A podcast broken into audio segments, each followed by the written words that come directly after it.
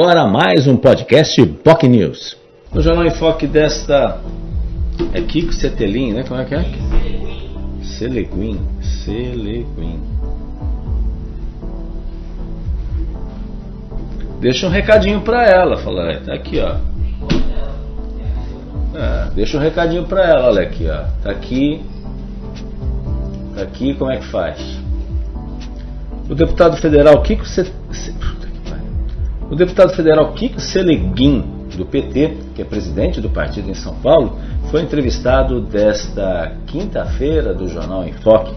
Ele, que é membro da Comissão de Portos e Aeroportos no Congresso Nacional e agendou uma audiência pública para o próximo dia 23 de maio a respeito da ligação seca entre Santos e Guarujá tema importante, pauta importante também, que foi sendo discutida eh, e os, a, a, proposta que vai ser levantada aí durante o evento que acontece no próximo dia 23. Autoridades nacionais e também federais estarão presentes aí também, assim como os prefeitos da Baixada Santista envolvidos na área portuária, estarão presentes aí para discutir esse tema. Afinal, a audiência pública servirá para discussão o que, que vai ser feito, como será feito né, neste empreendimento que tem uma previsão aí é, bilionária e, e, isso obviamente passa pela a forma como essa obra será realizada.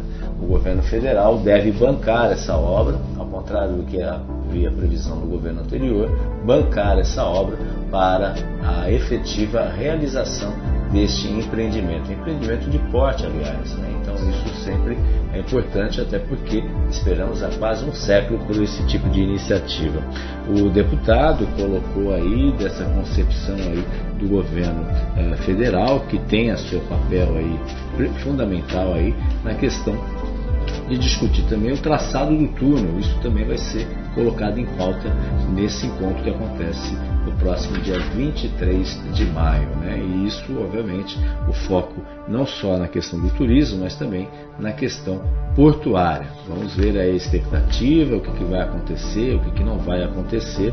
Né? A expectativa inicial é que os caminhões, especialmente as carretas, não passem pelo túnel. Né? Essa é a expectativa que isso não aconteça. Isso deve ser debatido também durante a audiência pública. Vamos aguardar aí os próximos passos nesse sentido. O deputado também falou sobre a, a potencialidade a respeito que o litoral tem, especialmente o Porto de Santos, em razão do Porto Indústria, a proposta do Porto Indústria, é, porque o que tem de mais moderno no mundo, né, que é a questão da reindustrialização da manufatura.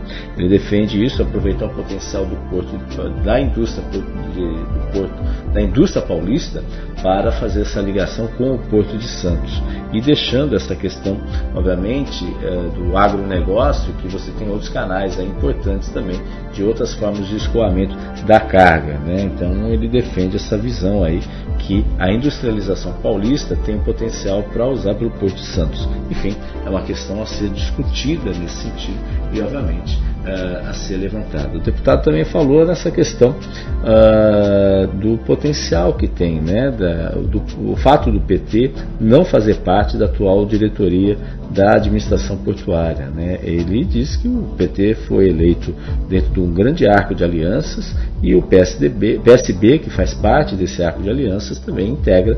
E hoje o ministro dos Portos e Aeroportos, é, Márcio França, do PSB, teve um papel fundamental nas eleições, é, nas eleições em São Paulo, nas eleições do país mesmo, até porque a participação do voto do eleitor paulista tem um peso fundamental dentro do contexto nacional. E, no caso, São Paulo eh, aumentou o número de votos, especialmente em razão aí das eleições anteriores, de 2014 e também de 2020. O PT cresceu e a cada, a, a cada cinco votos dados no país, um tem uma relação direta com São Paulo. E isso, de certa forma, contribuiu para a vitória do agora presidente Lula.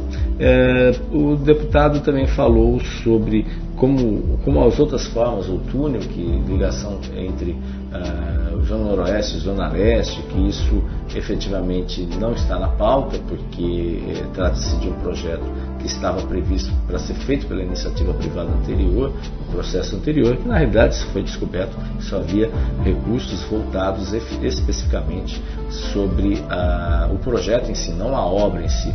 Além disso, uh, a, a relação, possibilidade de uma ligação entre Santos e, e, o Planalto, né, entre a Baixada Santista e o Planalto também, que isso o governo do Estado pode ajudar nesse aspecto, nesse, nesse sentido, entre outros temas que foram abordados pelo deputado uh, Kiko Seleguin, que participou do Jornal em Foque desta quinta-feira. Se você quer acompanhar, quer saber detalhes, quer rever o programa, pode acompanhar pelas nossas redes sociais. Nosso Facebook, facebook.com.br jornalbocnews, nosso canal no YouTube, youtube.com.br TV. Você também pode nos acompanhar uh, no nosso site, bocnews.com e 3 horas da tarde a reprise do programa na TV com Santos, canal 8 da Vivo e canal 11 da NET Claro. Vamos nessa sexta-feira falar sobre um tema importante, sobre o Maio Laranja, violência sexual contra crianças e adolescentes. É o tema central dessa sexta-feira que você não pode perder também. Tenham todos um ótimo dia. Tchau, tchau. Você ouviu mais um podcast Boc News.